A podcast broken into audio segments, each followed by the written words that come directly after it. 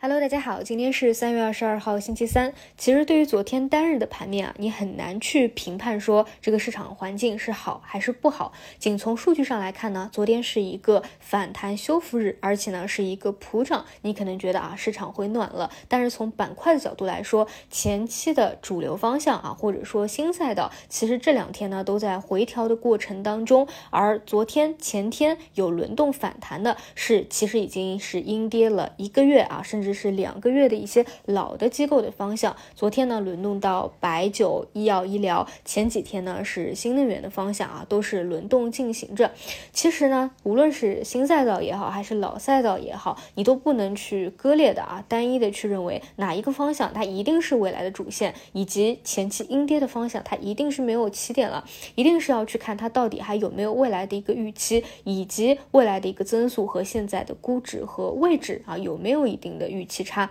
所以其实呢，并不是说啊，AI 这一块儿啊，它短短期有一些。方向是市梦率了啊，你就觉得这一块已经是到头了。毕竟呢，整个全球的趋势是摆在这边的，哪怕就当成一个主题投机来说，确实你很难说是走完了。而同样的，无论是一些医药医疗，还是新能源当中，无论是新的方向啊，新的这个技术的景气的方向也好，还是那些本身就有高速的业绩的方向也好，其实我相信，在有增量资金以后，不会说都没有动作的。唯一的问题就是现在没有。有增量资金，所以呢，各各个流派的资金啊，各路的资金都在做他们认为好的方向。有些呢继续围绕着现在的新的景气方向啊，AI 当中做。那有些呢觉得前期那些跌多的啊，已经是有优势了，那去做一个超跌反弹。而在有增量资金或者说我们的 A 股真正往上在突破一个平台以前，可能还是会处于一个轮动内卷的状态啊，一天可能到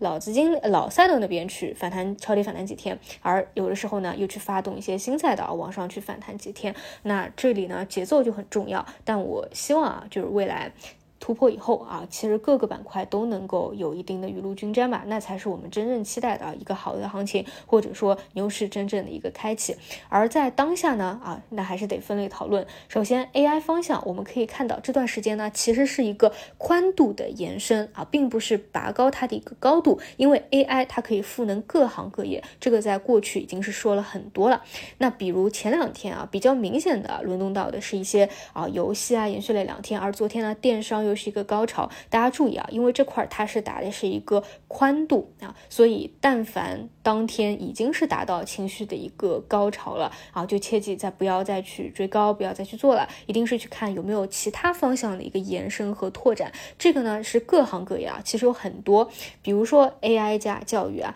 ，AI 加医疗啊，AI 加等等等等啊，它只主要是去看目前这个新的应用端有没有什么爆款产品出来，或者说资金去做哪个。方向，那如果说是第一天、第二天延展出去的，你还可以去做。但是像昨天啊这种电商已经是极度高潮的啊，你就不要去参与了。另外呢，你也可以发现一个现象，就是现在啊很多的。